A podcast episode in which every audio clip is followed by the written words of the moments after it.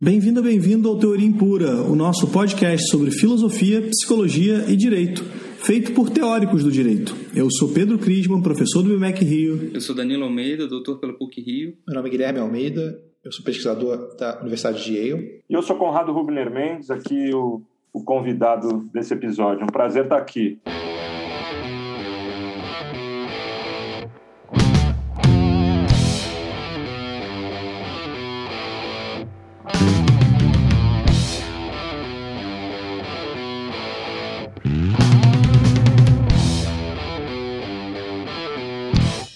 Você está ouvindo o Teoria Impura. Começando mais um episódio de Teoria Impura e uh, acho, nem lembro se a gente teve feedback do último episódio. Vou considerar que tivemos, que foi ótimo, mas eu não lembro. Então, seguindo para o contato, se você quiser entrar, né, mandar alguma mensagem para a gente, nós temos o Twitter, em, arroba Impura Teoria. Se você quiser mandar uma mensagem que o Pedro vai esquecer completamente e dizer que achou que foi ótimo, apesar de. Eu não acompanho, eu não acompanho. É, o Instagram, teoria.impura, ou pelo e-mail podcastteoriaimpura.gmail.com. Né? Pode. Talvez tenha sido negativo o feedback, aí eu não lembro. Né? Eu tento manter só os feedbacks positivos. E acho que meu pai não deve ter ouvido, a mãe do Danilo não ouviu. Então. Todo mundo já nos abandonou. Não, o Fábio Checaro ah, ouviu e fez alguns comentários, mas eu acho que não foram nem críticos nem não críticos. Ele só comentou alguma coisa sobre é, Santo Agostinho, né? E essas coisas. Não, acho que o Fábio Chicara comentou que foi procurado porque ouviram o nome ah, dele é. várias vezes no Teoria Impura, é porque ele estava ficando famoso por causa do Teoria Impura. Olha só, olha aí, é bom, é ruim. Olha a chance que você tem agora, hein? Essa é a chance de ouro, vamos lá. É, e hoje a gente está aqui com um convidado especial, o professor Conrado Ubner. Ele é professor doutor de Direito Constitucional na Faculdade de Direito da Universidade de São Paulo, doutor em Direito pela Universidade de Edimburgo e mestre e doutor em Ciência Política também pela Universidade de São Paulo. Conrado, obrigado por né, ter aceitado o nosso convite e se disponibilizado a conversar um pouquinho conosco. Um prazer estar aqui, gente. De fato, eu, eu conheço a Teoria Impura, não escutei todos os episódios, mas aqueles que eu escutei achei, achei super interessante e, e obrigado por vocês estarem fazendo isso, porque estimula um novo veículo para gente, a gente disseminar debates. Isso ajuda muito o ensino jurídico e o debate público em geral. É um prazer mesmo. É, o prazer é todo nosso, Conrado. É, só para dar um pouco da, do background do que a gente vai discutir aqui com o Conrado, é, todo mundo que está acompanhando o meio jurídico, mais ou menos o que está acontecendo, sabe é, que o professor Conrado sofreu é, uma série de ações por autoridades é, da República com cargos altíssimos por conta das opiniões que ele veiculou em artigos de opinião na Folha de São Paulo e no seu próprio Twitter. Né? Então, isso começou com o Augusto Aras, é, que não achou justas algumas das críticas que o professor Conrado é, fez e que entrou com, primeiro com representação na USP né, contra o professor Conrado e depois entrou com uma ação penal contra o professor Conrado também. E a gente já tem notícias que já circularam na imprensa é, que o, o ministro é, é Cássio Nunes está né, seguindo uma pegada parecida. Por que, que a gente acha que isso é interessante? Né? Isso é muito preocupante, primeiro, antes de tudo. É algo que não deveria acontecer numa democracia, é algo que indica que a gente tem problemas sérios na nossa sociedade que todo mundo está vendo, mas esse é um dos sintomas. Aí a gente, antes de mais nada, queria se solidarizar com o professor Conrado. Eu fiquei até meio chateado porque saiu um, um abaixo assinado que eu tentei assinar umas cinco vezes e meu nome nunca saiu. Mas tudo bem, a gente aqui publicamente, para nossa grande audiência, está aqui falando publicamente né, que estamos em suporte do professor Conrado. O que eu acho que é interessante aqui é porque essas colunas do professor Conrado podem ser interpretadas de pelo menos duas formas diferentes. É, por um lado, ele está emitindo a opinião dele num veículo jornalístico e isso é protegido de uma certa medida é, pela liberdade de expressão, pela proteção constitucional da liberdade de expressão. É, e isso tem um escopo amplo né, que inclui o professor Conrado com várias outras pessoas que também estão emitindo opiniões no foro público. Mas eu acho que também é interessante porque tem um, um aspecto aqui que é único com relação ao professor Conrado, é, porque ele, na condição de intelectual público não está simplesmente emitindo uma opinião como cidadão ou como jornalista, mas também está usando a expertise jurídica que ele tem, a expertise política que ele tem para embasar suas opiniões. Então, de uma certa forma, o que ele faz ali é, na sua atuação como intelectual público, é um trabalho acadêmico. Né? E, e, então existe um outro aspecto da liberdade de expressão mais específico, que é o, o, o aspecto da liberdade acadêmica, que também está sob ataque né, com essas coisas. Eu acho interessante a gente aproveitar essa oportunidade para pensar um pouco nas diferenças e semelhanças entre liberdade de expressão e liberdade acadêmica, qual das duas sai mais, sai mais prejudicada e assim por diante. Né? E a gente ainda vai ter um outro problema que é a liberdade de cátedra. Eu só queria fazer um esclarecimento que eu acho que não foi feito antes, né? que eu acho que o professor Conrado também tem uma coluna semanal na Folha de São Paulo, né? A gente não falou isso e hum, naturalmente, né, além de além de professor atuando como jornalista, acho que o, o tipo de escrita, o estilo e, e o conteúdo do, dos textos que são veiculados nessas colunas são bastante diferentes né, do, da produção acadêmica do, do, Conrado, que a gente conhece muito bem porque é, em, em, algum momento das nossas carreiras a gente já usou né, para as nossas pesquisas, das nossas próprias pesquisas. Né. Então, acho que essa discussão também passa por entender a diferença, em que medida essa diferença é realmente relevante, né? Perfeito, né? Então a gente queria ouvir um pouco de você sobre isso, Conrado, né? Como você enxerga esse ataque como uma, um ataque a Conrado Brenner Mendes, o professor, Conrado Brenner Mendes, o intelectual público? Em que medida você mesmo enxerga as colunas que você escreve, os tweets que você faz, como um aspecto da sua atividade acadêmica ou são uma coisa separada? Quais são as conexões? Acho que a gente tem muita coisa para discutir ainda hoje. É, tem muita coisa para discutir acho que esse, esse ponto de entrada é, já vai direto a, uma questão que exige, que exige bastante análise e distinções aí. Porque é, acho que quem, quem lê um pouco sobre liberdade acadêmica já percebe de cara que um, um esforço inicial é, é a distinção entre liberdade acadêmica e liberdade de expressão que o senso comum tende a colocar numa mesma caixinha. Né? Na verdade, o professor pode ter liberdade de dizer coisas e, e, e um cidadão ou qualquer indivíduo tem liberdade de dizer. Então, é, muita gente se refere ao meu caso como liberdade de expressão, mas, ao mesmo tempo, é importante fazer. Acho que eu, eu, eu começaria.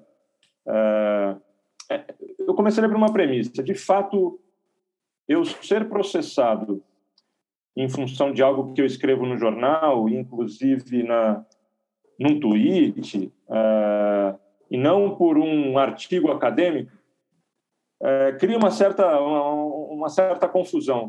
O que está em jogo aí? O que está sendo uh, constrangido? Sua liberdade de expressão como cidadão ou sua liberdade como professor? E acho que a premissa pela qual eu começo é que, de, de alguma forma, as duas coisas, ainda que as, essas liberdades não sejam as mesmas coisas, mas as duas coisas estão sendo ameaçadas porque, é, quando eu falo na minha coluna, eu falo na condição de professor, sim. É, é, é diferente de eu, como cidadão, dar um palpite sobre um assunto de, de de interesse público, mas que claramente me manifesto como cidadão. A, a, a obra que está sendo feita na minha rua e o quanto que isso viola os interesses, etc. Isso, isso é outra coisa. De fato, ali eu me coloco como, como professor de direito, como alguém que tem ali a função de. que assina como professor de direito e que, portanto, essa é a minha identidade ali. É, ao mesmo tempo, a minha coluna eu escrevo com muita liberdade. Pra, pra, pra, Isso não significa que, rigorosamente, 100% das colunas que eu escrevo são derivadas de um paper acadêmico, produtos de pesquisa acadêmica, exatamente. É, então, de alguma forma, eu estou ali nessa zona de fronteira da liberdade acadêmica que eu, que eu, que eu tenho certos constrangimentos na minha condição de professor de não trair a minha ciência e acho que esse é o grande, é, é o grande constrangimento que a liberdade acadêmica sofre, que a liberdade de expressão não sofre. Uh, um cidadão pode ser terraplanista. Um físico não pode, em nome da ciência que ele pratica, não pode ser um terraplanista. Isso se aplica a, a todas as outras, enfim, disciplinas da ciência. Um, um biólogo não pode ser criacionista. É, e um biólogo dificilmente pode se desvestir da sua, da sua condição profissional de biólogo e escrever na condição de cidadão sobre um assunto da sua ciência e falar que é criacionista. Então, é, esses exemplos das ciências duras facilitam um pouco, porque pegam casos mais grotescos, e nas ciências humanas e sociais é, a gente sabe que a margem de controvérsia, às vezes, tem mais elasticidade. Eu sei que isso não é exatamente incontroverso, mas, mas de alguma forma, é, eu de fato me apresento como professor, tenho constrangimentos daquele campo de conhecimento que eu estudo para não falar uma grande barbaridade, mas ao mesmo tempo tenho também liberdade para para dar opiniões, para ser irônico, para adotar um certo estilo, para ser até sarcástico na condição de fato de, de, de intelectual público, né? É, eu, eu, eu, começaria por aí. Acho que tem muito que a gente pode discutir ainda sobre, bom, então, e no final das contas, o que é liberdade de acadêmica, o que é liberdade de expressão, quais são os seus limites e possibilidades, mas meu ponto de partida é que eu acho que eu tô, tô exercendo as duas coisas misturadas nesse exercício. Eu não me desvisto da condição de professor, mas não significa que todo, toda coisa que eu fale esteja ali referenciada pela literatura científica. É um equilíbrio que eu tenho que encontrar entre as duas coisas. Claro, mas eu acho até que mais do que. Eu concordo plenamente né, com isso que você falou, inclusive com relação à apresentação das credenciais, mas eu acho que nesse caso, especificamente nos dois casos que a gente está discutindo, mesmo o conteúdo né, não é tão fácil distinguir as duas coisas. Né? Porque, por exemplo, quando você vai criticar o, Augusto Aras, é óbvio que você está trazendo para sua crítica todo um background né, de qual, quais são as funções que um Procurador-Geral da República deveria cumprir numa democracia saudável, né, quais são os propósitos daquelas regras dentro da Constituição de 88 especificamente. Né? Isso tudo está informando a crítica, isso tudo vai informar também as críticas ao, ao ministro Cássio Nunes, ou ao ministro Gilmar, ou ao ministro Barroso, né? quem quer que seja que a gente esteja criticando, mas você não está criticando isso com base né, na sua moralidade pessoal, é em parte também com base na, no seu conhecimento do arcabouço institucional. Isso é verdade, e, e acho que meus, minhas colunas talvez gerem mais mais incômodo e, e, já faz já faz alguns anos que eu escrevo esse tipo de coluna. É, né, coluna semanal eu escrevo desde 2018. No começo de 2018 eu comecei a escrever naquele ano eleitoral bastante problemático, mas mas esporadicamente eu já eu já escrevia faz tempo e eu adotei um, um estilo que de fato é, tenta tenta evitar qualquer tipo de temor reverencial, tenta fazer o máximo uso dessa coisa preciosa que é a liberdade acadêmica, de uma função pública que juristas podem assumir, que é de criticar a, as autoridades que a gente estuda. Então, só para voltar ao ponto, as, as, colunas especificamente que geraram mais controvérsia são aquelas em que a minha, minha opinião do ponto de vista técnico, é, do ponto de vista do conhecimento que é necessário, de uma bagagem que é necessário ter para fazer a avaliação do que está fazendo, por exemplo, o ministro do STF, do que está fazendo o Procurador-Geral da República, claro, tem, tem uma série de, de, de pressupostos sobre interpretação constitucional, sobre teorias é, do lugar que eles ocupam e de informações empíricas sobre o que, que eles estão fazendo ou não. Então, é, é verdade, os casos especificamente que eu estou sendo é, processado, seja num caso que já, já foi arquivado, felizmente, que foi um, uma representação ética no Comitê de Ética da USP, mas a ação criminal que eu estou sofrendo foi por uma avaliação muito, muito calcada em fatos e é, premissas jurídico-normativas. Mas incomoda esse estilo que às vezes usa palavras contundentes e às vezes sarcásticas. Né? Liberdade de expressão é, precisa incluir o direito ao sarcasmo, o direito à galhofa de autoridades que e, e, e para completar é, essas são autoridades que estão há meses e meses e meses seguidos e, seguidas reportagens falando coisas tão contundentes ou mais sérias em termos do, das palavras escolhidas é, do que eu falei. Então, então eu concordo. Quando eu disse que às vezes as duas coisas se misturam e às vezes eu eu me distancio um pouco do, do, do que é exatamente o conhecimento técnico e vou para isso, isso, é ocasional. Isso não as, as minhas colunas que mais põem, tentam pôr o dedo na ferida, elas vêm com base em, em argumentos bastante bastante incontroversos do senso comum jurídico quase.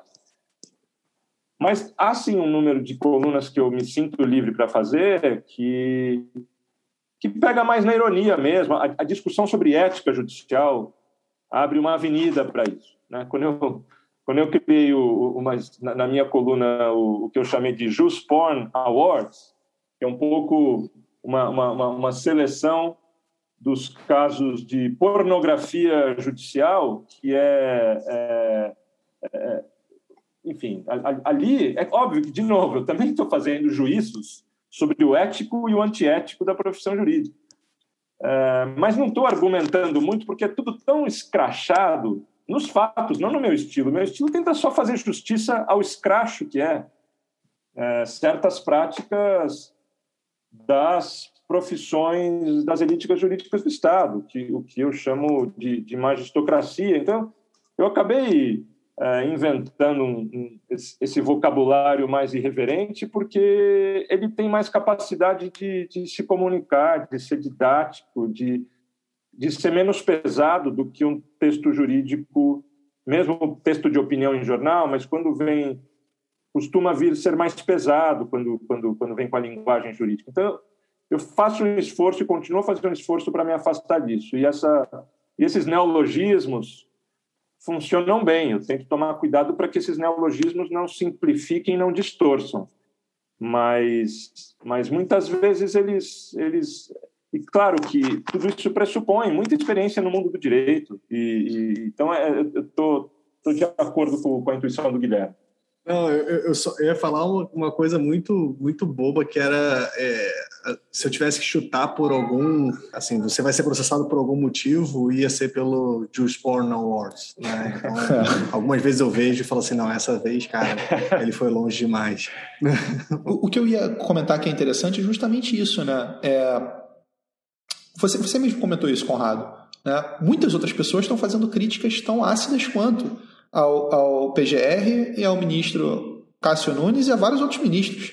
Né? O, que, o que me faz pensar que esse caso tem contornos de liberdade acadêmica, talvez mais especificamente do que liberdade de expressão, é o fato de que você foi selecionado né, como o alvo preferencial para esse tipo de ação agora. Eu posso estar mal informado, né, mas eu não vi é, é, esse mesmo tipo de, de ação sendo tomada contra jornalistas, por exemplo, né, é, que são puramente jornalistas. Então, eu também queria entender um pouco por que isso, né?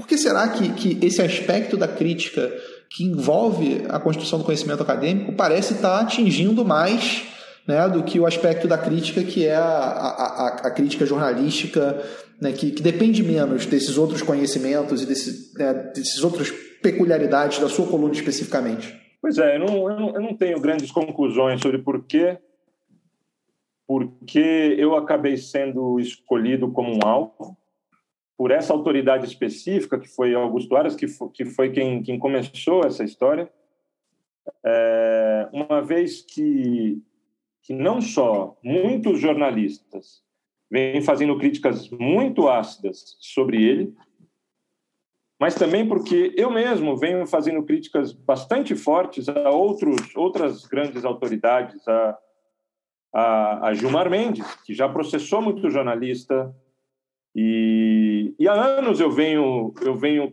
assim interagindo com amigos e pessoas próximas e, e todo mundo fala exatamente isso que o, que o Pedro tinha acabado de falar, tipo, agora, agora vai, hein? Se precisar de apoio, porque depois dessa não é possível, etc. Então, de fato, é, nunca sofri um processo e eu tinha convicção de que não ia sofrer de alguma forma, porque primeiro porque eu tinha convicção de que eu tenho direito de dizer o que eu estou dizendo. É, é, o máximo que eu faço fora da curva é escolher uma palavra mais contundente, uma ironia mais incômoda, etc. Mas fora isso, é, é, é também incomum alguém do direito fazer isso. É, eu não sou o único, mas é incomum e acho que essas autoridades não se acostumaram a isso. São autoridades, a gente tem uma cultura autoritária de autoridades acharem e isso se reflete no nosso Código Penal, né? Elas acham que a condição de autoridade delas é uma justificativa para agravar a ofensa ou para agravar a crítica e não o contrário. Nosso Código Penal, é, numa das, das dos parágrafos do artigo de crimes contra a honra, agrava, é uma causa de, de aumento de pena você fazer crítica contra um funcionário público. Isso é profundamente autoritário. Mas o fato é que eu estava tranquilo em relação a isso e achava que, do ponto de vista jurídico, eu estava certo e achava que, do ponto de vista simbólico, reputacional, seria um custo para qualquer um me processar. É um custo porque, puxa, isso, isso mancharia a imagem desse, desse ministro, isso daria para mim, eu tinha muita, muita clareza daria para mim uma espécie de palco para aparecer muito mais e, e acho que incomoda, um, um fator que incomoda, não sei, ó, vou, vou, tocar num ponto que, que, que eu, eu intuo que seja algo que incomoda. Existe uma aura na tradição da Faculdade de Direito da USP, que essas autoridades olham com uma espécie assim do, do o Largo São Francisco, etc. E para ele ser criticado por um professor daquela faculdade também parece ter uma, um grão a mais de, de agravante. Mas o fato é, até Bolsonaro, a fase, a fase pré-Aras, vinha fazendo isso com tranquilidade, já, já, já, tinha, já tinha me acostumado e achava impossível. De repente, pelo jeito, Augusto Aras é, num impulso, não sei, enfim, acho, acho, acho que o, o fato se explica porque o momento político mudou, porque existe algo que vem com a onda bolsonarista de intimidação, é, e muitos outros professores e cientistas e referências nos grandes debates públicos vinham sendo intimidados por outras vias, né? por Polícia Federal, por investigações via Lei de Segurança Nacional, era o advogado-geral da União e ministro da Justiça, é, era tudo parte do governo, por assim dizer.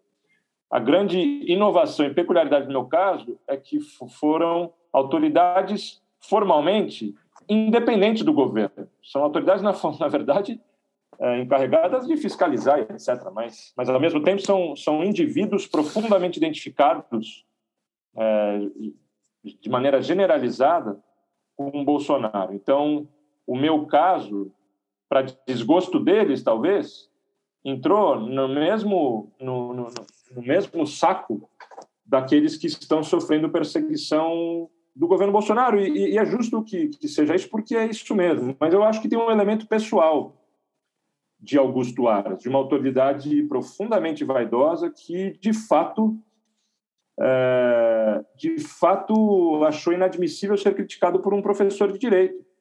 Ele foi chamado de tchutchuca, é, de várias outras coisas por diversos jornalistas. Ele acabou processando um jornalista que disse uma palavra um pouco mais contundente também. Enfim, são as duas ações que ele tomou. E, e acho que só para terminar e dar, e, e dar a palavra para vocês, eu acho que tem uma Uh, o meu caso foi meio tardio, né? Ele, ele, ele, veio depois que muitas outras intimidações já estavam rolando. E, e acho que ele é coerente com esses tipos de caso que eu, que eu chamei de estado de intimidação. São estratégias de intimidação. Estratégias de intimidação visam poucos alvos específicos que vão ter o, o transtorno, o desgaste de todos os tipos entre financeiro, de tempo, emocional e tudo mais para lidar com uma ação, mas o mais importante não é esse alvo específico está avisado pela ação, mas é um, um, um efeito, o, o, chamado chilling effect, o efeito de autocensura, o efeito de disseminação do medo, o que faz com que as pessoas, é, especialmente aqueles que têm nessas liberdades especiais algo constitutivo da sua profissão, então da nossa profissão de professores, a liberdade acadêmica, a liberdade de expressão, mas que dissemina esse medo e faz com que pessoas se, se contenham, é, que pessoas pensem muitas vezes antes de exercer essa liberdade. Então, acho que Augusto Aras também tem consciência disso. É mais difícil explicar, é, ou não, não sei, o, a, a iniciativa do Cássio Nunes, que até agora não está muito clara. Por uma, por uma coluna uh, que eu escrevi, em que os fatos são muito óbvios. Cássio Nunes tinha na mesa dele, por cinco meses, uh, o caso da, da, da, da, da liberdade religiosa, da liberdade de culto, uh, em função das restrições sanitárias da pandemia. Ele esperou a véspera do domingo de Páscoa, na tarde, ou seja, menos de 10 horas antes, ele, ele, ele, dá uma liminar monocrática. É óbvio que nisso existe uma forma de burlar, é, não exatamente um código rígido do Supremo, porque ali é um, é um, é um tribunal sem, sem regra procedimental. E ele, o que ele fez não é diferente do que dois ou três outros ministros fazem. Jogam pesado nesse tipo de estratégia é, que burla e obstrui o plenário. Mas o que ele fez era muito óbvio, mais um exemplo, mais um exemplo disso. Né? Tanto que três dias mais tarde o plenário revogou essa liminar. Bom, isso não prova nada, mas o fato é que o plenário revogou essa liminar, mas o dano já estava feito, era irreversível. As, as missas de Páscoa, as aglomerações de Páscoa aconteceram e, portanto, isso foi um problema. E eu, eu usei lá uma ou duas palavras que não são necessariamente é, não imputam crime, não, não, não difamam, não fazem nada. Basicamente dizem. Eu, eu usei a palavra chicana. Chicana é uma forma de, de é, lidar estrategicamente com as regras para benefício próprio. Explicar o que, por que, que o Cássio Nunes processou, é talvez ele tenha ido na onda, talvez ele esteja próximo ao Augusto Aras e, e foi uma operação concertada, é, mas é, acho, acho que abri, Augusto Aras abriu a porteira teve muita repercussão é, e ele não se importou com a repercussão e depois de fazer a representação na USP ele veio com uma ação penal depois de toda a repercussão aí acho que dois meses mais tarde veio a, essa representação do Cássio Nunes.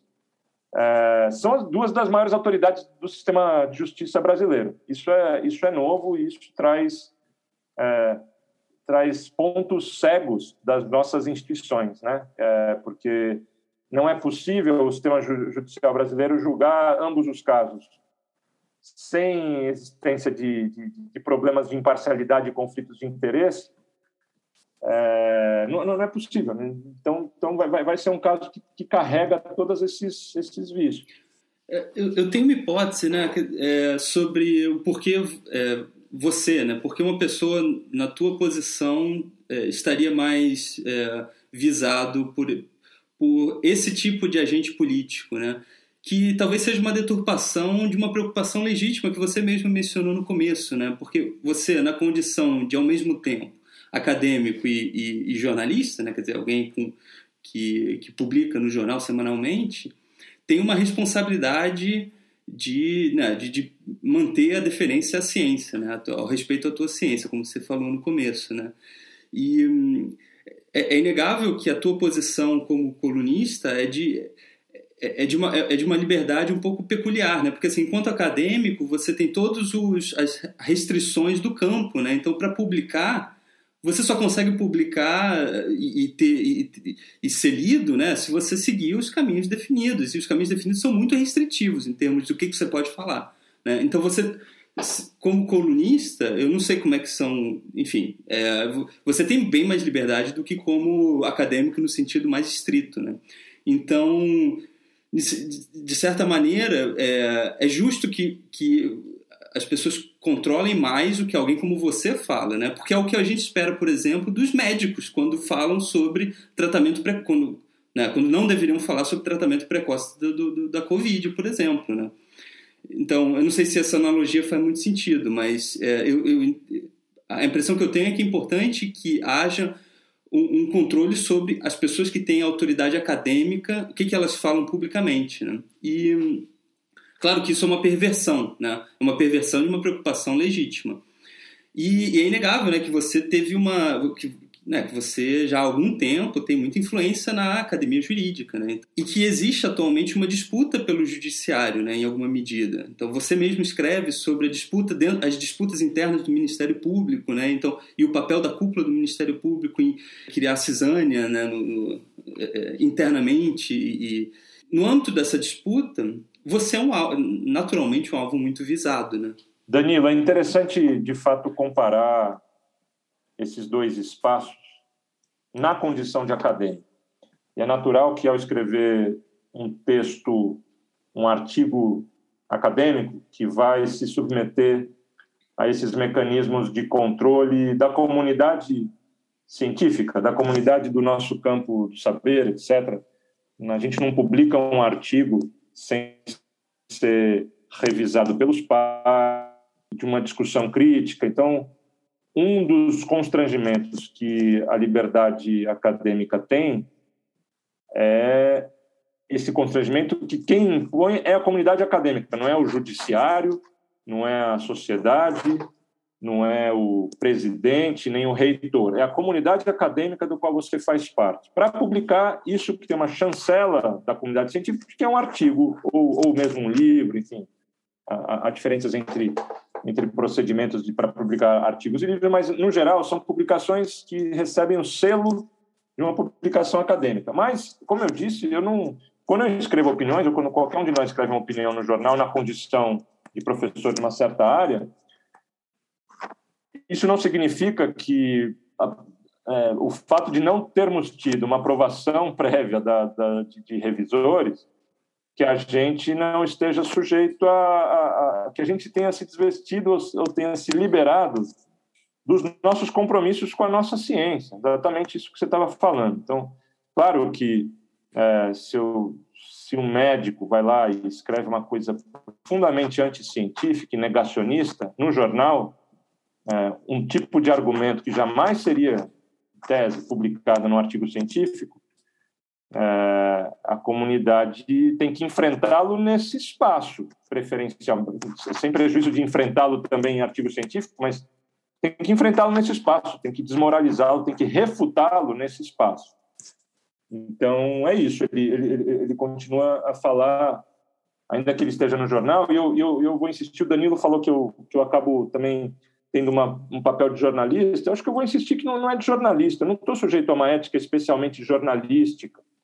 Apesar de publicar em jornal, estou publicando opinião, eu não estou fazendo apuração Ainda que, claro, quando eu escrevo sobre fatos, eu tenho que, eu, eu tenho que tomar um certo cuidado para estar bem atualizado, mas isso está longe de ser apuração jornalística. Eu não estou exatamente sujeito à prestação de contas com a comunidade jornalística, estou sujeito à prestação de contas com a comunidade acadêmica. É nesse sentido que, que eu acho que é, eu, eu acho que eu continuo a ser acadêmico quando eu escrevo em jornal. Agora, a hipótese do porquê que, porquê que vieram vieram para cima de mim, pois é, tem, tem muitas formas complementares de explicar. Acho, acho que é, uma, é um sintoma de um, de um grupo social e profissional do direito, que é uma profissão de muita deferência à autoridade, e, e isso de criticar jornalisticamente, de, de sair em veículos jornalísticos especializados em direito, de ter acadêmicos independentes, que não são juízes, não são procuradores, não são advogados é, que estão despachando ali com o ministro, etc., e que isso os torna é, à vontade para falar, isso é novo, isso gera incômodo, isso é uma, uma, eu acho que é uma transição geracional mesmo, que talvez seja um processo que começa já faz uns, uns 10 anos e está se aprofundando, e isso é importante para o amadurecimento da cultura jurídica brasileira. Agora, acho, acho, acho claro, tudo isso ajuda a explicar, mas o meu, o meu processo tem um, tem um quê de aleatório também. Claro, eu estou muito exposto, eu virei uma, uh, uma voz toda semana falando sobre essas autoridades, etc.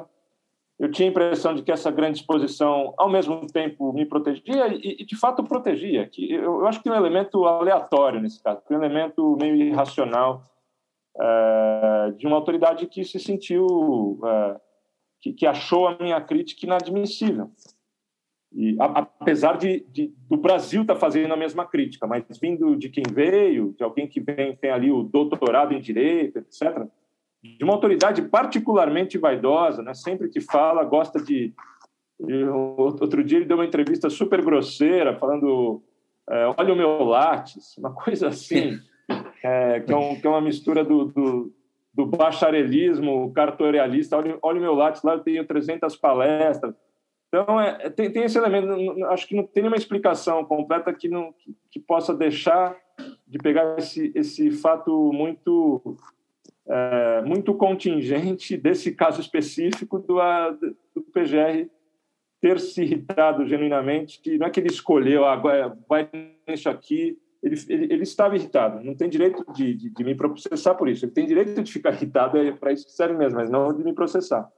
Ah, mas eu acho interessante, né? Eu, eu só, só para colocar um pouco o ponto final nessa coisa que o Danilo falou, eu concordo com, com, com, essa análise né, que vocês dois fizeram. Acho que tem a ver sim com, com atividade acadêmica. Acho que sem, sem o viés acadêmico não teria acontecido é, esse processo. E mesmo quando vocês falam da função de intimidação, acho que tem a ver com a função de intimidar a academia jurídica. É, se você para pensar, é por isso que eu acho que é importante a gente pensar um pouco sobre a diferença entre liberdade de expressão e liberdade acadêmica. Né, o objetivo da liberdade de expressão é manter um livre mercado de ideias. Né? A gente tem todos aqueles debates que a gente pode discutir sobre liberdade de expressão. A liberdade acadêmica ela é muito mais restrita e o objetivo dela é garantir que professores, pesquisadores tenham a capacidade de explorar a realidade de forma livre. Né? E isso é, é, é, valioso na medida em que ajuda a gente a fazer ciência melhor. Né? Uma comunidade que tem liberdade acadêmica é uma comunidade melhor, porque os acadêmicos daquela comunidade têm uma probabilidade maior de chegar a respostas corretas sobre o seu campo de estudo. Né? Então eu acho que o, o aspecto mais perturbador desses ataques à sua liberdade como acadêmico, Conrado, que concordo que tem como objetivo atacar não só a sua liberdade pessoal, mas a liberdade de todos nós, né? É, é, é, por causa disso. Eles estão tentando, é, talvez não conscientemente, não, talvez não tenha uma grande conspiração, mas eu acho que o, o, o, o efeito e a intenção é, é, diminuir a nossa capacidade de saber a verdade sobre o direito. Né? Eu acho isso muito preocupante, porque acho que a academia jurídica nos últimos 10, 15 anos melhorou tanto, né? produziu tanta coisa interessante, que é uma pena que a gente agora tenha que sofrer esse tipo de backlash. Por um lado, eu concordo com vocês, por outro, tem um ponto que eu, que eu queria destacar. Primeiro, quanto à a, a, a intenção clara de intimidar os professores que são contrários né, ou que estão fazendo algum tipo de crítica a, tanto ao governo como à, ação específica desses membros de instituições que não deveriam agir pró-governo, não né, prima facie, mas que prima facie agem ou se postam como e, né, se postam efetivamente como é, defensores ou é, articuladores de manobras do governo. Então, eu, eu concordo com essa visão. Agora, por outro lado, quando a gente fala, e eu fico super dividido, tá? Porque eu, eu, passo, eu dou aula de direito constitucional no IBMEC e eu passo um texto seu de, da Folha, né? Que é de 2019, que são as 10 medidas elementares de ética para o STF. Então, quando a gente está conversando sobre STF, sobre divisão de poderes, a gente faz um, uma reflexão. Eu passo um texto e eu, eu, eu mesmo, né, quando fui traçar aqui com, com o Guilherme com o Danilo, eu estava falando assim: ah, mas tem que diferenciar. O que ele está fazendo na Folha não é exatamente acadêmico. Né? Eu fui meio academicista, estou fazendo a minha culpa. Agora, por outro lado, eu fico pensando no seguinte: nenhum desses processos veio apontando algum tipo de, de ato, é, de erro que ele tenha feito feito, mas assim, foi quando você né, fez algum xixi, né, fez, usou uma metáfora, né, usou ironia, o sarcasmo, e aí é como se ali você não tivesse exatamente exercendo liberdade acadêmica. Né? A, gente não, a gente não pensa em liberdade acadêmica para fazer esse tipo de expressão, mas você está fazendo uma expressão mais ampla. Se você tivesse sido convidado para um programa do Multishow, né, ou do, da GNT, e ali, num quadro de, de repente, de humor, tivesse feito essa piada, ela dentro daquele cenário de humor, talvez ele não tivesse te processado ou teria te processado. O que, que você acha disso? Você acha que há, tem como traçar isso? Porque eu fico muito na dúvida se, eu, se a gente vai conseguir tirar a nossa capa e poder ser outra coisa também. Né? Senão a gente vai ser só o especialista naquela coluna de opinião. Bom, é, Pedro, é, o, que, o que eu acho que é uma peculiaridade de algumas colunas que eu escrevo, não é sempre, mas de, de vez em quando minha coluna uh, acaba adotando uma certa licença poética para usar alguma ironia, algum deboche, algum tipo de, uh, de estilo que certamente não é o estilo uh, conveniente, não, não, não, é inédito, mas o estilo apropriado num texto mais sóbrio um texto acadêmico. Então, isso, isso foge um pouco ao estilo da sobriedade, mas, ao mesmo tempo, é isso que eu queria enfatizar, apesar dessa licença poética, que é uma, que é uma licença estilística, nesse momento eu não deixo de, de, de, de manter e de prestar contas pelo compromisso que eu tenho com a minha o meu campo do conhecimento e assim por diante. O que eu, o que eu estou falando precisa ter o argumento precisa ser minimamente compartilhado por essa comunidade é, científica da qual da qual eu participo. Então, é, eu acho que ali na função de intelectual público é isso. A gente está, eu estou me repetindo um pouco, mas é, você deu exemplo do, do sei lá, num, num, num sketch de humor. Você acha que se eu fizesse uma piada desse tipo com Aras, ele ele poderia fazer o mesmo processo? Eu, eu acho que ele faria e acho que eu num sketch de humor, a não ser que seja algo é, às vezes a fronteira é cinzenta, não é que não é que eu esteja proibido de virar um ator e como ator de teatro eu faça outras críticas a outros tipos de autoridade, etc. Mas é que se a minha profissão é ser professor e cientista do direito, cientista político, seja lá como for, é, tem que estar muito claro, caso eu fosse também ator de teatro, que, que, que uma coisa não tem nada a ver com a outra. Só que no, no jornal, opinando sobre conjuntura política, opinando sobre que juízes e, e o sistema de justiça e outras autoridades fazem, é óbvio que isso está é, embebido no meu conhecimento. Então, acho, acho, acho que é isso. O, o pé que eu ponho para fora dessa linha mais convencional, ocasionalmente, porque acho que isso tem um, um, papel interessante em termos didáticos, e acho que essas provocações e metáforas e neologismos têm um valor didático enorme, é, e, de, de, de tornar esse conhecimento mais, mais acessível mesmo, é, e mais é, agradável, acho, acho que acho que está dentro dentro de uma de uma de uma esfera do espectro da liberdade acadêmica que a gente está autorizado a praticar. Eu tenho uma curiosidade, assim, é, não tem muito a ver com a liberdade acadêmica, a liberdade de expressão, mas ouvindo você falar sobre os neologismos, né, que realmente são muito bons, eu fiquei curioso para saber se essa, essa prática de escrever semanalmente e, e, e, essa oportunidade de exercitar a criatividade ajuda na hora de escrever textos acadêmicos, né? Porque os teus neologismos também são de, em textos acadêmicos também são, impactam, né? Então você tem o, a famosa 11 ilhas. Então eu queria saber se, se, se as colunas funcionam assim como um, um, momento de exercitar a criatividade para informar o, os trabalhos acadêmicos. É, eu, eu acho que isso é interessante. Sim. 11 ilhas, no fundo, nem para fazer justiça, nem foi uma metáfora da minha cabeça. Foi uma metáfora que, que eu ajudei a popularizar, de, de fato porque eu não, foi num, num, artigo de jornal, não era colunista, mas eu soltei num artigo de, de opinião é, um termo que eu tinha escutado o Sepúlveda Pertence falar, criticando como eram como eram isolados e distantes os 11 gabinetes dos ministros do Supremo. Mas voltando ao ponto, é, eu, eu acho que aos poucos esse esforço de, de, de simplificar a linguagem. A gente tem duas camadas sobre nós. Um, pouco é, é a linguagem jurídica, o peso da linguagem jurídica, o estilo da linguagem jurídica. Nós que somos acadêmicos do direito, particularmente. E, de outro lado, tem o jargão da, da, do, do texto acadêmico em geral, que vem também das ciências sociais, da filosofia política, da sociologia, etc.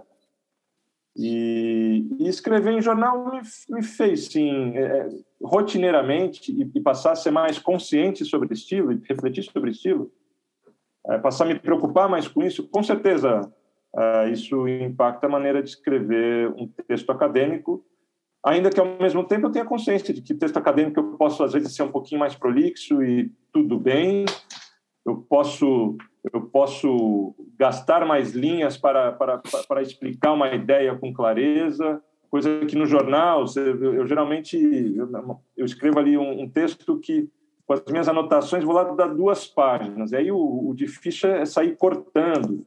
cortando cada linha, cortando cada caractere vale ali, né? Porque você tem um limite de caracteres. Então, às vezes fica um texto super seco e, e acho interessante, acho, acho, acho que é, você vai treinando a fazer isso e é, é inevitável que, que isso vá para o texto acadêmico, mas no texto acadêmico você não tem esse tipo de limite, não, são limites muito mais flexíveis, então...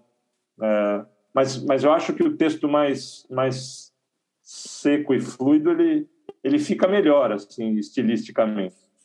É, mas você perguntou basicamente de, de, das influências mútuas. Com certeza, essa, essa rotina, antes para mim não era uma rotina, era ocasional. escrevi vários textos, mas eram ocasionais, eram mais, eram por uma espécie de, de iniciativa por me incomodar com o tema. Agora eu tenho o dever de, eu, eu, tenho o dever, eu tenho a obrigação de toda semana ter um tema. Essa, essa é uma disciplina que, que, que faz, a, enfim, cria um espaço na tua cabeça ali que você está observando o que você vai falar na semana seguinte o tempo todo. O nosso momento brasileiro não nos poupa de centenas de temas, né? o difícil às vezes é escolher. Então, eu fico imaginando como é que seria escrever, sei lá, em 2012. É, devia ser um horror escrever uma coluna mensal. É, exato. É, então, mas hoje não tem um... É. Tem um colega seu na, na Folha, né? Colega de Folha, na verdade, que é o Gregório do Vivier, que ele reclama sempre, na coluna, inclusive, da obrigação de ter que escrever. É, acho que a dele é quinzenalmente ou semanalmente, mas ele, ele, ele fala: às vezes a gente não tem ideia nenhuma, eu deixo para escrever na penúltimo, no penúltimo momento, mas como é. sendo um, um, uma coluna de opinião jurídica, realmente é, você está aí é. no. É, e acho que o nosso momento político fez com que até os cronistas como o Gregório do Vivier, como o Antônio Prata, etc., tenham se visto obrigados a falar também sobre a conjuntura. Ou seja, eles pararam de falar sobre o passarinho, sobre a menina na esquina e aqueles textos que nos aqueles textos leves que nos divertem, etc., passaram a falar sobre esse inferno que a gente está vivendo. Tem, tem uma ótima coluna do Antônio Prata fazendo essa autoanálise algumas semanas atrás. Então é isso, acho, acho que eles estão sendo bombardeados, eles estão se sentindo obrigados a falar sobre o mundo real e não sobre, sobre a crônica, que também é sobre o mundo real, é claro, mas é de uma maneira literariamente diferente. Mas é isso, não faltam assuntos. Acho que esse, essa obrigação semanal de ter que ter um assunto te cria uma, uma disciplina, mas olhando pro, do ponto de vista estilístico, claro, acho que essas coisas é, é uma questão de prática. E a rotina de escrever uma coluna semanal me ajuda. Tem outras formas de se conseguir isso. Acho que o, o valor de buscar simplificar a linguagem acadêmica é valioso. E, e, e, isso, em geral, a universidade peca, o ensino jurídico e a publicação jurídica peca em dobro, né? eu acho. Não sei se é um preconceito fico... contra a nossa própria área. Né? Por isso que eu fico revoltado quando o Pedro vem com essas histórias academicistas de não, o que você faz na, na coluna não é bem é, acadêmico. Claro que é, pô. Por que, que a gente tem que ter essas barreiras, né, claras? O que a gente está fazendo aqui é. no Teoria Impura é acadêmico também. É, é, exatamente, exatamente. É uma visão mais, mais, é, mais protocolar e formalista do que, que é o, o nosso estilo acadêmico, a nossa forma de comunicar academicamente, né? A gente está, acho que, expandindo um pouco essas barreiras, sem abrir mão daquilo que também nos distingue, que nos cria método, rigor e tudo mais. Mas acho que isso, é, no geral, é positivo. Sim. Conrado, eu queria fazer mais uma última pergunta, talvez soe um tanto quanto egoísta, não, não egoísta só por mim, mas por, por causa do tema, tá? Aproveitando que você está aqui, Claro. É, e que a gente vai ter eleição em breve, né? É, queria te perguntar como você enxerga a liberdade acadêmica nesse período eleitoral. Sei que não estou pedindo previsão, né, bola de cristal, porque aí realmente a gente não tem como prever, mas em 2018 a gente teve alguns problemas, a gente nem, nem precisa mencionar, mas de retirada de bandeira, né, de faixa escrevendo UF antifascismo, o que né, essa carapuça não tinha que ter servido para ninguém. Né? Eu não consigo imaginar alguém que seja a favor de fascismo. Qual era o problema da faculdade ter uma banda? É. Né? Mas é. dentro de sala de aula, enquanto professor, você acha que eu tenho algum limite quanto a isso? Eu poderia é, fazer campanha para um candidato, falar mal de um candidato? É... Isso é só para complementar, né? Isso é mais um aspecto da liberdade de expressão, né? Estava falando de liberdade de expressão, estava falando da liberdade acadêmica como uma coisa distinta da liberdade de expressão, e agora isso surge um outro assunto que é a liberdade de cátedra, né? Como um assunto distinto dessas outras duas, né? É, Pois é, acho que também é interessante saber o que você tem de opinião. Só, só, um comentário bem. A gente fala muito do Brasil, né, que, que é muito problemático mesmo, mas aqui nos Estados Unidos essa semana teve um problemão aqui né, em Yale de liberdade é, é, docente, né? É, a liberdade de cátedra, porque um grupo de doadores né, que é conservador, não gostou do currículo de uma disciplina que tinha sido dada aqui por conta das doações deles, né, e, e fizeram uma série de mudanças que levaram a coordenadora do programa a, a pedir demissão né, de, dessa função essa semana. Então é um problema que acontece em vários lugares e muitas vezes dentro desse pacote político, né, de, de políticas antifascistas, né, no caso ela estava querendo incorporar esse programa coisas sobre a história do, do Civil Rights Movement aqui nos Estados Unidos e falar um pouco sobre raça, né, que é um tópico muito, muito sensível aqui. É, e, e, no Brasil a gente tem situações parecidas, como por exemplo o caso da UF antifascista. É, é Para conectar também com outro assunto corrente, né, que esse problema do que o Guilherme narrou de Yale mostra bem, ilustra bem a importância da autonomia financeira e da estabilidade para os professores das, das, universidades federais no Brasil, né? E como isso está a perigo também. Sim. Não, essa, essa dimensão do final.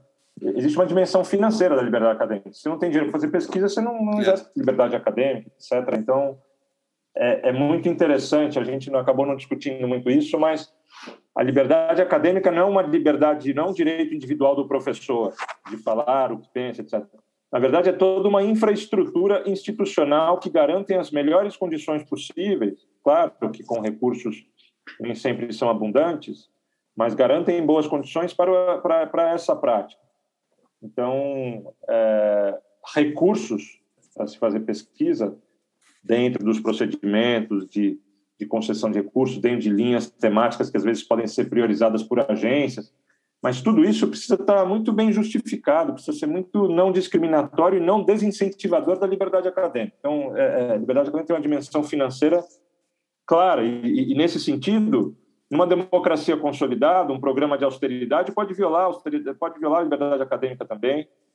É, violações à liberdade acadêmica vêm de uma prática autoritária de extrema direita, mas podem vir também. É, isso as universidades americanas passaram muito nos últimos tempos, né? Vem, vem de certos embates identitários em que cria constrangimentos. Os professores já não podem mais, uh, não podem mais ou, ou, se sentem constrangidos e têm que justificar, e às vezes sofrem protestos porque, puxa, não quero ler Marx, quero ler o autor X, enfim. É, vem de todos os lados, mas o que a gente está enfrentando nesse momento, do tipo de intimidação, que é, uma, que é, um, é um tipo de, de rechaço à ideia de universidade, em geral, de universidade pública, de conhecimento produzido de modo autônomo à, à, à política. Isso está sob ameaça e, e quando a ameaça é essa, ela é muito parecida com a ameaça que sofrem outras liberdades também, como a liberdade de imprensa, a liberdade artística, etc. Mas pergunta específica agora era do, da, das eleições. Isso é super interessante também, porque é, a gente estava aqui fazendo a distinção do professor com do professor, do, do, pesquisador, cientista com o colunista, né? O quanto que ele, como colunista, não consegue se desvencilhar do papel de professor, etc. É, mas como colunista ele está fora da sala de aula e ele está fora de uma publicação acadêmica estrito senso. Mas mesmo assim tem seus constrangimentos. Agora, uma outra coisa é saber o quanto que esse professor, em época eleitoral, pode, no espaço da sua aula, vir fazer é, propaganda política. Ah, eu acho que isso é absolutamente inapropriado. É, não posso, como professor, estar no meu curso de Direito Constitucional e usar o espaço específico da minha aula dentro de um curso, dentro de uma estrutura uh, organizacional da minha aula, uma estrutura curricular, deixar de dar minha aula e, e, e distribuir panfleto. Porém, é, a gente, com o dever de, de, de, muita honestidade e transparência com os alunos, podemos sim trazer debates polêmicos que se justifiquem na disciplina, mas que tenham conexão com, com o momento político. Para pegar o exemplo de alguns de nós que somos professores de direito constitucional, pegar as grandes guerras culturais que os direitos fundamentais despertam, o aborto, os direitos é, relacionados à, à, à, identidade de gênero, à sexualidade, à liberdade religiosa, etc., que põe o dedo na ferida uma, da, da extrema-direita, trazer essa para a sala de aula e se posicionar, é, não vejo nenhum problema. Nesse caso, não é uma, não é uma atividade de, de sectarismo partidário, mas é o melhor que eu posso fazer como professor. E o que eu posso esperar é que esse aluno que tem autonomia intelectual vá procurar se convencer ouvindo uma pluralidade de argumentos. Eu vou fazer o melhor que eu puder. Às vezes, se não para convencer da minha posição pessoal, não é, não é, não é exatamente isso, mas é para expor as fragilidades e forças de cada lado dessa disputa. Da minha perspectiva, claro, é nesse sentido que eu estou muito transparente e honesto. Então, é, é, é isso. Acho que na, isso eu estou falando na, na, na sala de aula, no espaço da aula. No caso das eleições de 2018, aconteceu uma outra coisa, que é o espaço da universidade pública como espaço de grandes debates públicos. Aí acho que, de novo, é um, é outro contexto. Você não está dentro dos constrangimentos curriculares de uma aula. Você criou lá um debate, antifascismo. É, e vamos lá, criou uma, uma, um debate público, que convida lá um conjunto de professores. É, de novo, acho que você não está ali como professor para falar sobre antifascismo, para fazer programa para propaganda partidária, mas acho acho que você está até um pouco mais livre que na sala de aula, dentro de, uma, de um constrangimento curricular, para se posicionar é, publicamente. Eu estou aqui fazendo juízos normativos sobre espaços diferentes e discursos diferentes e constrangimentos diferentes que nós, como professores, podemos ter. Nós, como professores, em tese, é, podemos também, tem muita gente que é, e grandes intelectuais brasileiros foram, filiados a um partido específico. Isso é uma informação pública, que tem que ser pública mesmo, tem que ser transparente. Claro que isso traz alguns custos para esse professor e, do quanto, e como ele vai ser percebido publicamente. Tem professor que é, foi fundador e, e, e, militante político ao mesmo tempo que foi professor. Tem professor que prefere não carregar esse fardo que pode, pode dificultar sua participação e a percepção que ele tem na esfera pública. Eu acho que ambas as posturas são, são, são legítimas, mas esse professor que é militante correligionário, etc., tem um, um fardo especial de tanto do como ele vai ser percebido, quanto do cuidado especial que ele tem que ter para distinguir esses espaços que ele que ele frequenta, né? Então ele eu acho que ele sofre mais riscos, mas acho que ainda está dentro do, do, do, espaço dele. Agora, em relação a expectativas a 2022, é, pois é, tem muitos pontos de interrogação, né? Porque uma certeza que a gente tem é que nós viveremos a, a, pior eleição, o pior período eleitoral das nossas vidas, né? De muito tensionamento. É, e outra certeza que a gente tem é que é que, independentemente do que acontecer, a confiabilidade das eleições está posta em xeque. Né? Mesmo que, que, que, o atual presidente não fale mais um A, ele já mobilizou e excitou centenas de milhares de pessoas contra a confiabilidade do nosso sistema. Então, a gente vai ter que lidar com esse fardo por um tempo. A legitimidade das eleições serão questionadas. Se Bolsonaro disputar, uma coisa que a gente tem muita clareza é que ele não vai aceitar a derrota. E se ele estiver fraco demais para fazer algo, ele certamente vai continuar a questionar as eleições, pra, quase que como uma saída uma saída covarde, como teve, teve o Donald Trump, que saiu e não, apesar daquele daquele 4, 4 de janeiro lá é,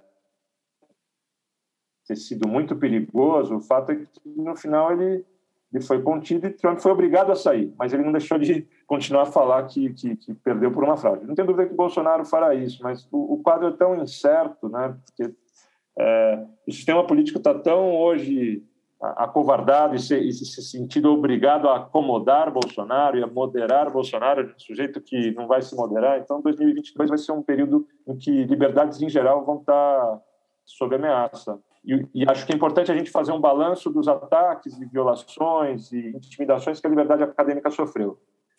De diversas formas, né, discursivas, né, um ministro da Educação falando que a universidade pública é, se planta maconha, esses estigmas que se espalham sobre a universidade pública, é, os cortes brutais que a ciência teve, que a universidade teve, e, finalmente, as intimidações mais, mais pesadas, né? que, que, no meu caso, foi por meio de uma ação judicial, mas, de alguma forma, é, é um tipo de ameaça e intimidação do ponto de vista da força bruta, muito menos séria do que algumas pessoas sofrem, que, que caem na linha de frente, assim, na, na, no alvo da, da milícia propriamente dita. Débora Diniz teve que sair do país, porque a vida dela estava em risco mesmo. E ela era a, ela continua a ser a, a grande pesquisadora no, termo, no tema de direitos sexuais e reprodutivos das mulheres. Então, isso toca num nervo do, do fundamentalismo religioso mesmo. Então, é, eu, estou muito longe desse ponto. Não sei se, se coisas podem acontecer para algo parecido acontecer, mas mas é, eu acho isso. Nosso nosso ano vai ser difícil, mas e ao mesmo tempo vai ser difícil, mas mas acho importante. É um ano especial do ponto de vista da nossa responsabilidade pública, como acadêmicos, especial, especialmente acadêmicos do direito, né? Acho que é um momento de, de mesmo para aqueles que apreciam ficar mais reclusos na Torre de Marfim, é o momento da gente tentar pôr o nosso conhecimento a serviço desse da proteção das nossas liberdades, para dizer o mínimo.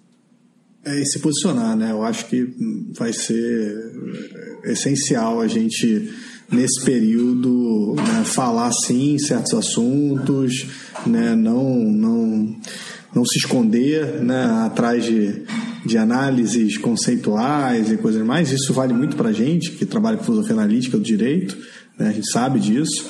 Né? E tentar entender até lá qual é o nosso papel né, no, que vai vir. Eu sempre falava em 2018, eu falava, ah, mas eu tenho um papel, se, se, se a gente está lutando efetivamente contra o fascismo, se é que há fascismo aqui, eu tenho um papel de, de, de né, é, evitar que ele aconteça enquanto professor. O problema é que eu posso estar diagnosticando errado. Né? Pode ser que não tenha nenhum fascismo, eu posso estar aqui só sendo estridente e fazendo campanha né, contra um, um candidato. E agora tudo bem, as coisas estão ficando um pouco mais claras, mas acho que a mesma coisa vai surgir em 2022, né? A gente vai ter que parar um pouco e pensar, né? e aí, qual é o nosso papel nisso tudo? O que, que a gente pode fazer para evitar danos maiores? Sim. É. Eu, eu sou contra essa coisa de ser militante, mas eu só vou dizer aqui que eu estou torcendo para a esperança vencer o medo.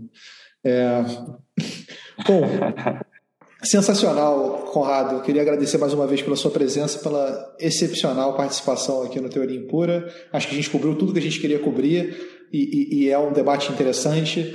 Né? Queria só terminar de novo dando meu suporte pessoal. Acho que você está fazendo um trabalho muito bom há muito tempo de criticar de forma justa, embasada, né, abusos que acontecem no Judiciário Brasileiro, em especial no STF, é, e aí o PGR está dentro desse pacote de, de estudos do STF, né, e, e, acho que é importantíssimo para a comunidade acadêmica brasileira que você continue fazendo o que faz e que as outras pessoas que, que, que querem estudar Supremo né, que querem estudar o sistema político brasileiro né, consigam fazer isso sem embaraços e custos como os que você está tendo que suportar. Obrigado, obrigado, Guilherme. Foi um prazer participar, Danilo e Pedro também. Ótima, ótima conversa.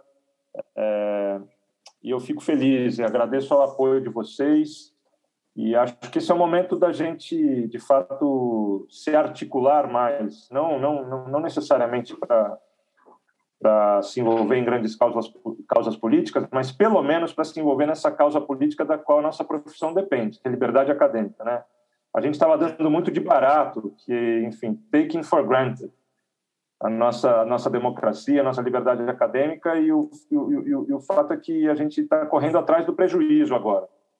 A gente precisa ter mais, a gente precisa disseminar mais o que é a liberdade acadêmica, essa liberdade complexa que a gente estava falando, e a comunidade acadêmica precisa estar tá mais ali é, pronta para não só reagir quando sofre ataque. Né? Esse é um dos prejuízos. Até, até aqui a gente vem sendo reativo, fazendo o que dá. A gente precisa se articular mais para para que essa para que esse valor seja mais mais bem conhecido, para que se conheça mais o que se faz na universidade pública, para que esses estigmas que vão vão corroendo as condições do exercício da nossa liberdade sejam para que a gente oriente um backlash diferente agora. E a gente discutiu aqui liberdade acadêmica, que diz respeito, sobretudo, à ciência, à universidade, etc. Mas tem uma, uma ramificação com alguns fenômenos parecidos, não todos, mas que, que diz respeito à educação em geral, né? A, a, todo projeto autoritário precisa estigmatizar um espaço de ensino e, e reflexão com liberdade. Tanto sala de aula do ensino fundamental também é disputada e tensionada por esse movimento. É, é o complemento a repressão à liberdade acadêmica. Então, acho que a gente tem um papel. O nosso papel político mínimo é esse: é preservar as nossas as, as condições da nossa liberdade específica. Também. Mas é isso. Estou aqui elaborando um pouco mais porque a gente falou sobre isso. Acho que isso é uma boa uma boa mensagem de desfecho. Valeu, Guilherme, Danilo, Pedro, foi um prazer. Espero que a gente possa se encontrar no futuro próximo. Valeu, Conrado. Obrigado. Também faço, faço minhas as palavras do Guilherme. Deixo aqui registrado minha solidariedade, meu agradecimento pelo, pelo trabalho que você faz. Tá? Deixar um abraço para você também e que a gente consiga se articular né, e evitar né, qualquer coisa ano que vem. É, é, Conrado, importantíssimo isso que você falou no final, né?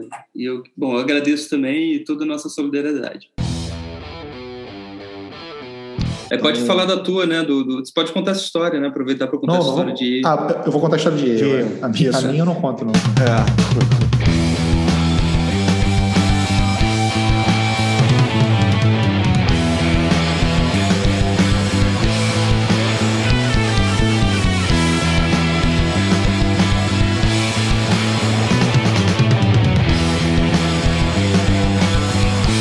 Você ouviu o Teoria Impura. Melhor podcast de filosofia do Brasil.